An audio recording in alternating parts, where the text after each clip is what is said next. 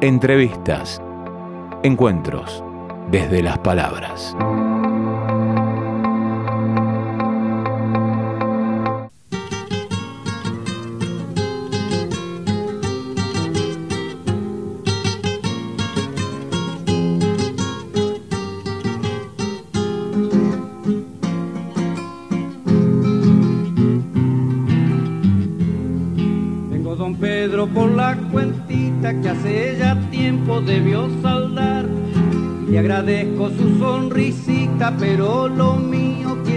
Estamos con Néstor eh, Ruggeri, eh, docente, director de Polvareda de un trovero. Una, un biopic sería hoy por hoy de don Saúl Huenchul. Eh, bueno, perdona antes que nada, muchas gracias por la invitación y bueno, muy, muy agradecido por, por, esta, por esta oportunidad. Eh, Un biopic, como se utiliza ahora, una biografía, un no, documental. no, no es biográfico, directamente biográfico, es como una especie, yo diría más que biografía, es simplemente un retrato de, de- de un músico popular, de un payador, este, que tiene, bueno, que tiene un montón de características que fue la que nos sedujo para que sea el protagonista de, de este relato. Eh, una de las de esas cosas que nos sedujo es, bueno, primero él como persona, luego sí su, su trayectoria de más de 51 discos grabados y fundamentalmente eh, esto de, de que es un artista eh, que produce eh, una verdad eh, arrolladora. Eso él ha logrado ali- alinear eh, lo que dice en su poesía con lo que es su vida. Y, y esa coherencia se traslada a la coherencia estética que él logra en su, en su arte como, como payador y como cantor de milongas. ¿no? Hay una particularidad, ¿no? Él era este, analfabeto, ¿no? Aprendió a, aprendió a, a leer. Él, eh, grande. sí, él narra que eh, fue mensualito, que a los nueve años su padre lo abandona en una estancia para que trabaje eh, mm, como peón de campo. Este, nunca fue a la escuela, no tuvo la oportunidad de escolarizarse y llegó con 12, 16 años, no sabía leer y escribir.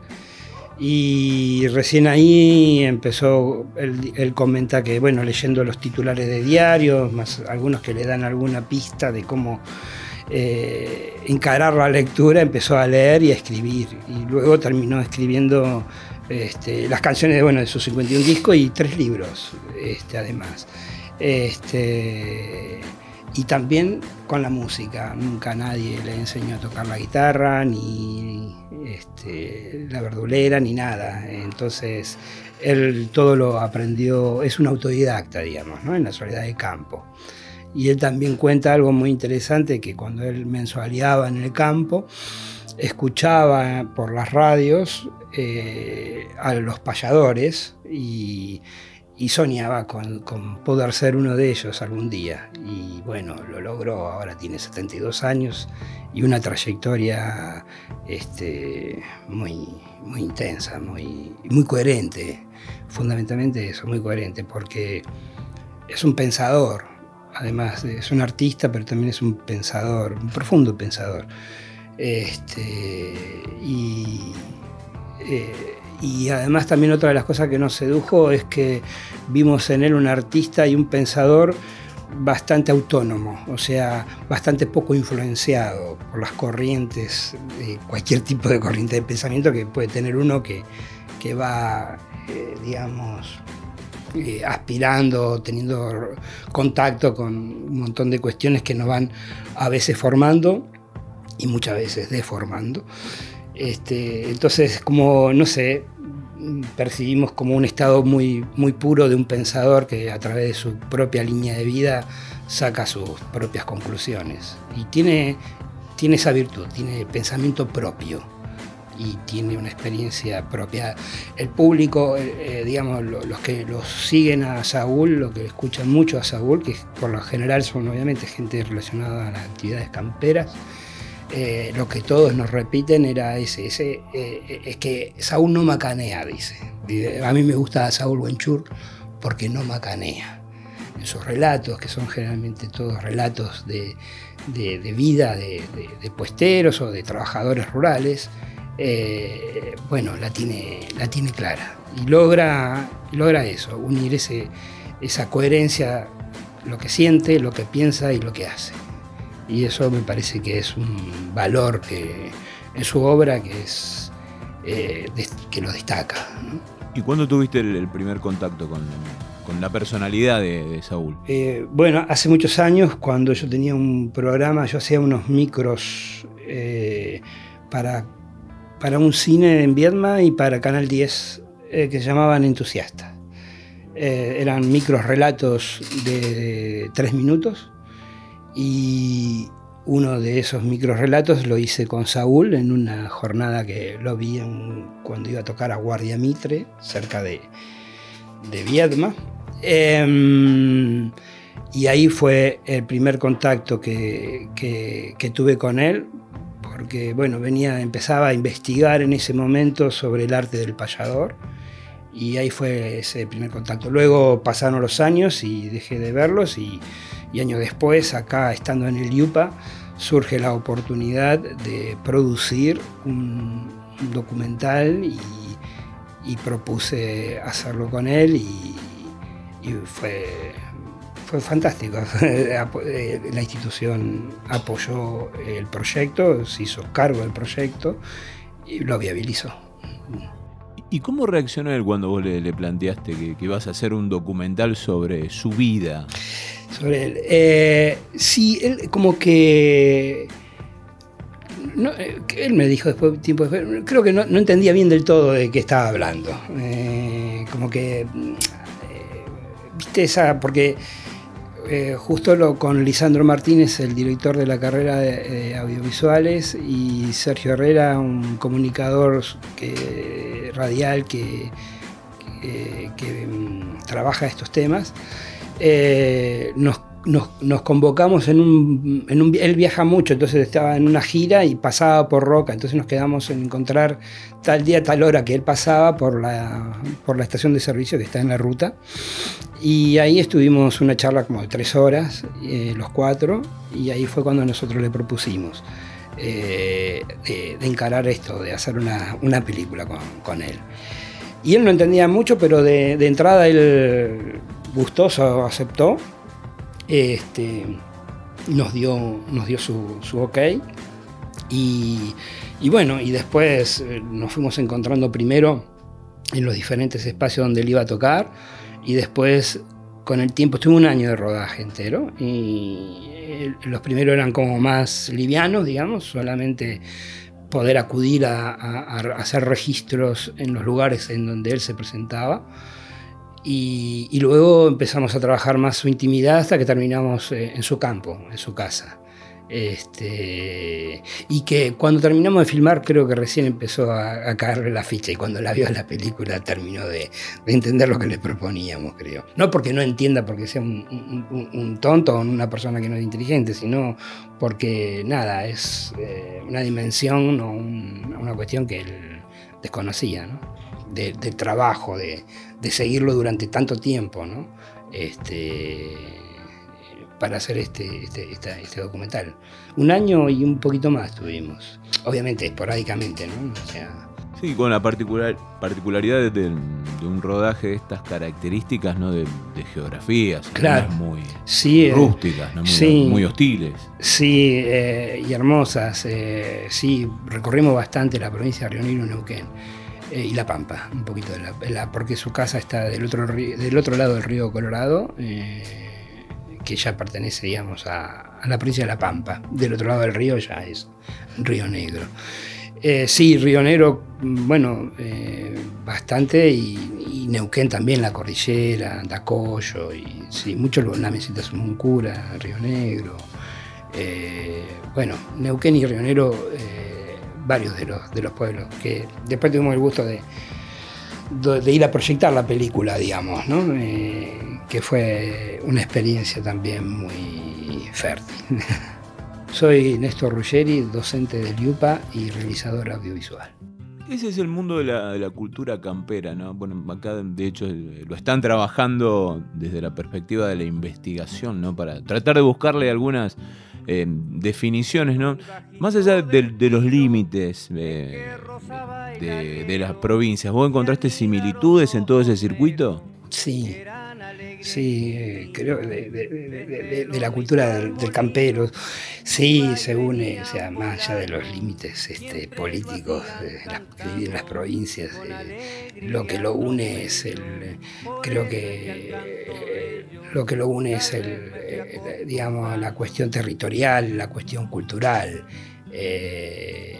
y eso forma su propio, digamos, lugar, digamos, su, propio territorio. Sí, eh, sí, inclusive todos eran, bueno, íbamos a las fiestas donde le participaba, o sea que todo el público que estaba, que es muy numeroso, conoce su obra muy bien y, lo que nos llamaba la atención, tanto de una punta como de otra, de, miles de kilómetros de diferencia, o, varios cientos, eh, eh, tenían las mismas respuestas, digamos, sobre el arte de, de Saúl Wenchul, sobre las producciones discográficas de él, ¿no? Este, y las vidas, em, sí, similares. Eh, del, puestero hablo, ¿no? Eh, vimos una similitud en toda la región. Eh, la diferencia solamente de los, de los, climas y ese tipo de cosas y, de las derivaciones de diferencia de, producción, pero, pero sustancialmente sí, muy iguales, muy parecidos. El que, ¿Qué se descubrió él después de, verse con el documental terminado? Eh, y mira, eh, él quedó muy agradecido, a nosotros nos, agradeció bastante de, poder este, haber tenido esta experiencia. Eh, y también en un lugar quedó como, ay, la pucha, faltó esto, faltó otro. lo que pasa es que le explicaba que la película dura 80 minutos y su vida es muy intensa y que tal vez eh, hubo algunos aspectos de su dimensión, de su multidimensión, que como persona, que tal vez no fue abordado, fue, digamos, omitido. Hay varios aspectos, no es la vida íntegra de Saúl Buenchol, por eso no, me gusta decir la biografía de él, eh, sino solo un retrato, porque aborda eh, varias dimensiones, pero no todas las dimensiones que, contiene a, Saúl Buenchul. Tiene una raíz mapuche. Sí, y con ese apellido. Eh, sí, la madre de descendencia española y, el padre Buenchul. Sí, que de la zona de Cordillera, cerca de Bariloche, por allá. Que la vida y luego lo, lo fueron trayendo para estos lares, digamos. ¿no? Sí, eh, y, él tiene un compromiso como, hombre mapuche y, con, esa, con esa visión de pueblos originarios. Y es un tipo que, por eso te digo, si bien no ha sido, eh, no ha ido a la escuela, eh, luego en su vida ha, leído, ha, comenzado a leer mucho a partir de los veintipico de años, y porque el propio oficio del payador te exige tener eh, mucha información, porque eh, muchas veces eh, el público tira temas y ellos sobre esos temas tienen que improvisar. O sea, tienen que, cuanto más amplio es el conocimiento de cada uno de estos payadores, les es más fácil poder tomar los temas y improvisar sobre ellos. es un arte muy complejo, yo no lo conocía además. Yo no, no, no, soy un estudioso ni conocedor de la cultura paisana, digamos, me, me, interesó mucho más lo que, digamos, por sobre todo eso va allá, que la, persona eh, con una identidad cultural, sea cual fuera, en este caso eh, él tiene, pero eh, entonces lo interesante también de ser realizador y andar con esto de filmar documentales, es que te enseña siempre mucho el, oficio, digamos, o cuando vas a trabajar con una persona y te comunicas con ella, esa persona eh, generalmente te enseña muchas, muchas cosas. Y bueno, en el caso de Saúl ni, hablar, ¿no? que es una persona muy rica en, todos los aspectos, así que hemos aprendido algo sobre eso. Y una de las cosas que aprendimos fue la complejidad que tiene eh, el arte del payador. Es una cuestión muy compleja por, porque tiene una, una rítmica, porque tiene décimas, porque, porque es todo improvisación. Eh, porque bueno, tiene que tocar la guitarra, tiene que improvisar, tiene que andar armando eh, los versos, eh, es una sumamente complejo. O sea, que en el, momento de, estar payando tenés que estar muy equilibrado, muy, muy despierto, muy colocado para, para poder hacer una buena payada. ¿Qué, lugar le diste y pudiste retratar la, cuestión de, la soledad, ¿no? Muy, muy presente en el hombre acá. Sí. Eh, sí, pero una soledad que no está, digamos, no es una analogía con la soledad de la tristeza, sino todo lo contrario. a la urbana. Claro, una soledad de, que te da la oportunidad de dialogar mucho con vos conocerte. Es ahí capaz que eh, tener esa oportunidad de estar en diálogo con uno mismo eh, es eh, que comenzás a, dialogar aspectos profundos de, de las cosas de la vida, será, ¿no? Eh, no es una soledad, sí, muchas veces la soledad, me contaban que hay a veces que muchos están meses sin poder dialogar con otras personas. Por eso es muy importante la función de la radio. Es, increíble, eso lo tomamos también, fue muy significativo, ¿no? porque bueno, la radio me parece un medio alucinante. Yo nací en una radio, hice radio de chiquito.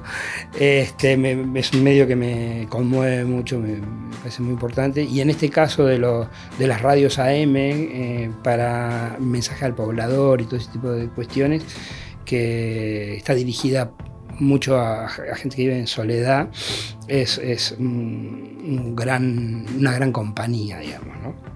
Este, sí, y también, bueno, no es todo idilio, o sea, no es la soledad solo en diálogo con vos y crecimiento, sino también la, eh, soledad también tiene en, el tiempo sus aspectos de dureza y de, crueldad, digamos, También hay que bancársela estar solo tanto tiempo.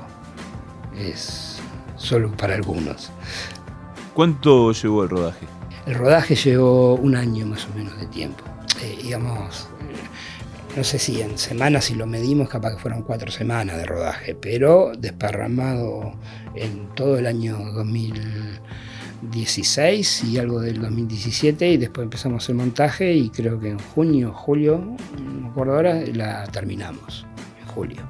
Terminamos la... ¿Elegiste registrar todo y después ponerte a, montar o sí, lo, fuiste haciendo eh, parcial? Sí, no, sí porque era muy estancos los, las cosas. O sea, con lo poco que iba filmando no tenía. Eh, solo, eh, solo tenía una cuestión de ámbitos, de, digamos, no podía ir enhebrando ningún relato porque, por ejemplo, comenzamos con esto para ir acercándonos con esto de ir a registros de festivales. Bueno, con los registros de festivales por ahí sí iba armando las cosas que más o menos iban sirviendo, pero muy poco, pero no enhebrando un relato con otros aspectos que puede ser en su casa, en el viaje, o las radios, o los oyentes, de, que, que con eso sí, con esas diferentes cosas, ahí vos podés empezar a tejer, digamos, eh, el relato. Realmente cuando terminamos de filmar, eh, tuvimos todos estos estancos, digamos, estas dimensiones distintas, para poder comenzar a tejer eh, esta, esta, cuestiones y que genere ritmo, que es muy importante, tener un no perder un ritmo en la peli y que, que no sé, creo que lo ha tenido, porque gente que lo ha visto, por lo menos no. Viste cuando te dicen que me gustó la película, pero un poco larga. Y eso es cuando ahí se ve que pierde ritmo la película, digamos, se te parece larga. Por suerte, si bien dura 80 minutos, eh, me han dicho que, no parecía tan, que no, no, se hacía larga, digamos. Eso significa que por lo menos la peli logró un ritmo, un ritmo es que a ver qué pasa ahora, a ver qué pasa, a ver por dónde viene y, mantiene, digamos, de alguna manera mantiene la, atención. Y era un desafío, ¿no? Porque para la institución fue el primer largometraje. Sí, eh, sí, fue toda una experiencia muy interesante que espero que eh, siga creciendo para poder seguir acá. Es una fuente hay muchísimas personas, acá hay un caudal de, bueno, sabes bien, de, estudiantes y de profesores enorme que, que podría ser una usina de producción de contenidos y, bueno, creo que espero que esto sea un puntapié para que luego eso madure y que en pocos años más o, eh, esto esté, digamos, sea orgánico y que, todos los años el IUPA pueda sacar adelante varias producciones. ¿no? Eso es un, deseo, digamos. Soy Néstor Ruggeri, docente del IUPA y realizador audiovisual. A propósito de ello, están trabajando ya en lo que es un, eh, nuevo largo, ¿no? Con eh, el brote y una experiencia de, escribirla porque es muy apasionante. Sí, ahora estamos, eh, estamos en la etapa de preproducción de un segundo largometraje que arrancaríamos con, producido por el IUPA integralmente y que trata de un grupo de teatro de San Carlos de Bariloche que se llama El Brote.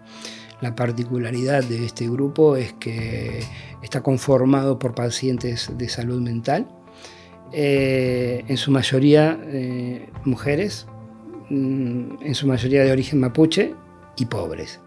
Entonces esto de locura y pobreza, eh, con un trabajo de más de 20 años y con unos resultados artísticos y resultados estéticos muy relevantes este, y con vidas muy eh, extremas en cuanto a, mm, o sea, más vulnerables que, esos sujetos como que no, no, encuentro con mayor vulnerabilidad ya.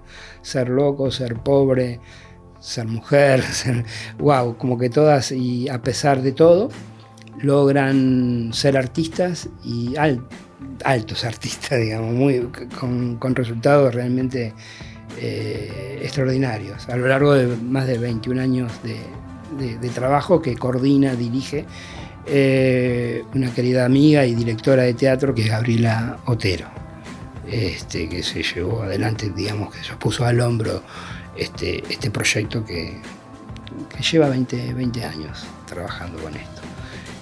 ¿Y cómo se le ocurrió eh, montarlo, llevarlo adelante? Porque, bueno, nos conocemos con Gabriela hace mucho tiempo, hemos, y yo también he hecho algo de teatro y hemos sido compañeros en algún momento de teatro.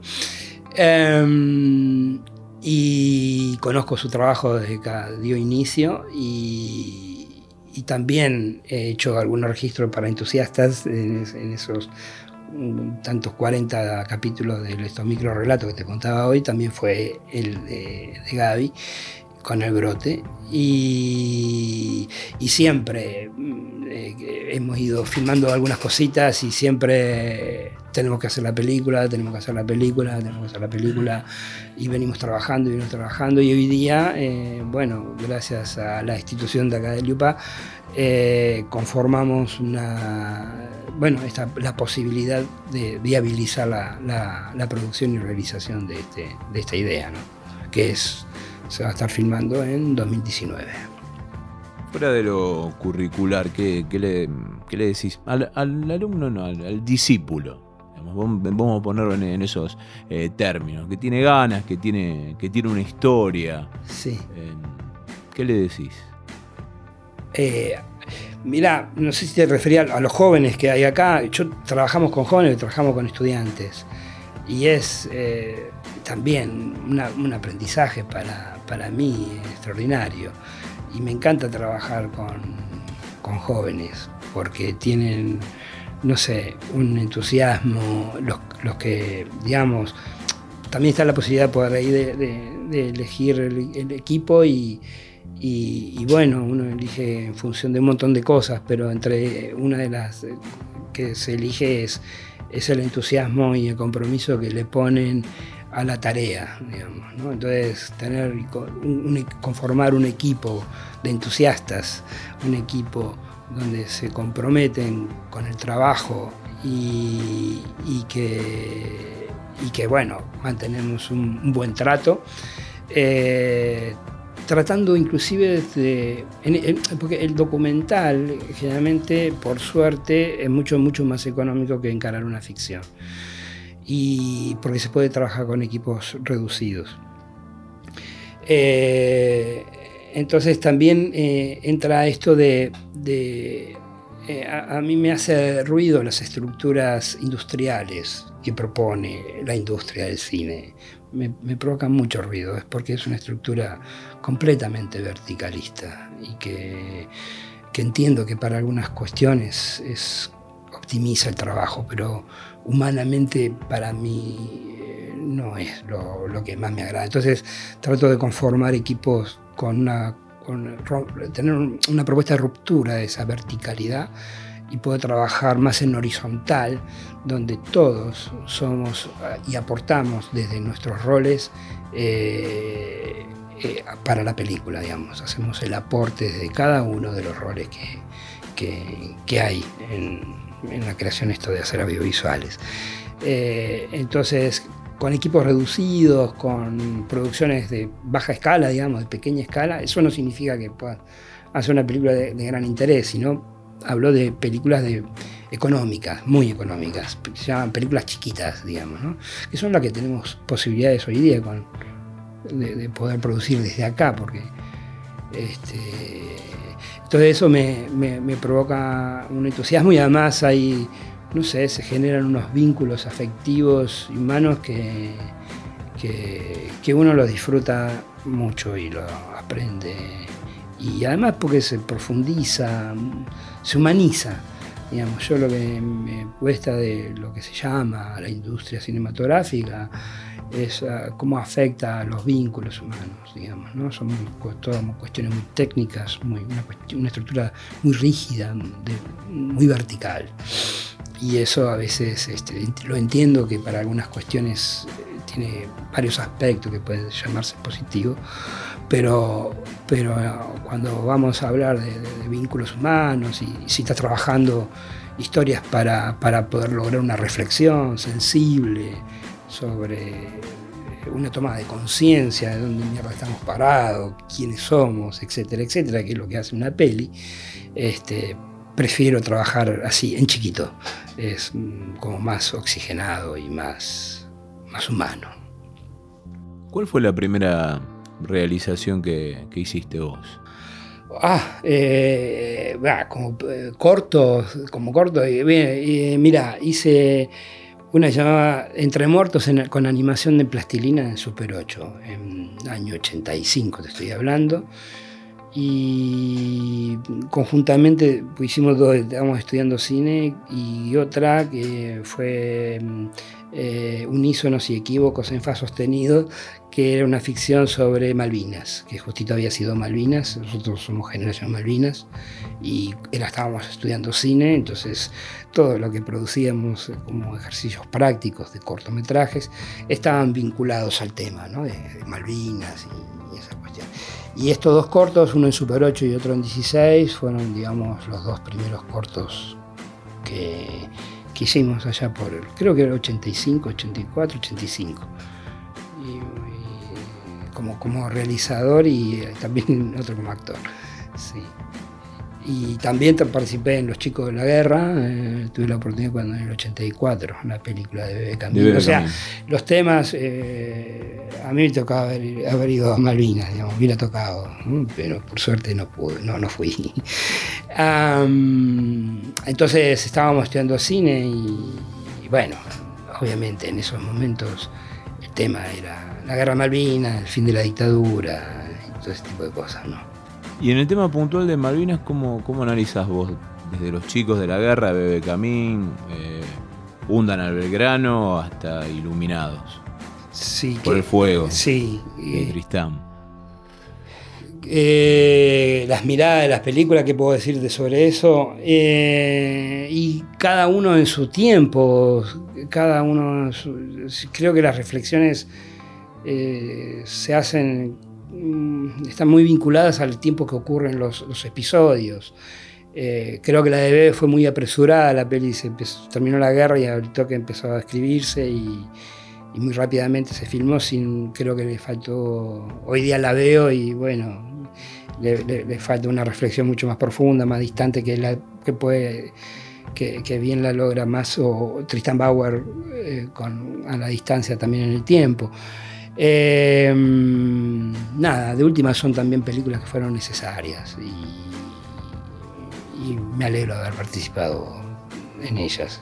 este, más allá de las críticas de hoy, podés hacer del ayer, digamos, ¿no? a, mayor distancia o, otra visión, porque también éramos muy jóvenes y ¿viste? uno va creciendo y va modificando o madurando las miradas y las de los episodios históricos. Pero recomiendas hacer como un, un, seguimiento con el debido contexto. Y sí, sí, sacar fuera de contexto cuando creo que hay que ver una peli. Hay muy pocas pelis que, son los grandes clásicos, que trascienden los tiempos, que, que superan esos aspectos, sobre todo los aspectos que se tratan en las películas sobre, hechos históricos. Y después tenés otro tipo de películas que son más poéticas o de otro tipo de cosas que, trascienden tal vez de otra manera. Eh, pero los hechos, las películas que tienen referencia de hechos históricos, sí tienen, se le pillan al poco tiempo la, intención o la mirada del realizador, que podés estar de acuerdo o no. Soy Néstor Ruggeri, docente del IUPA y realizador audiovisual.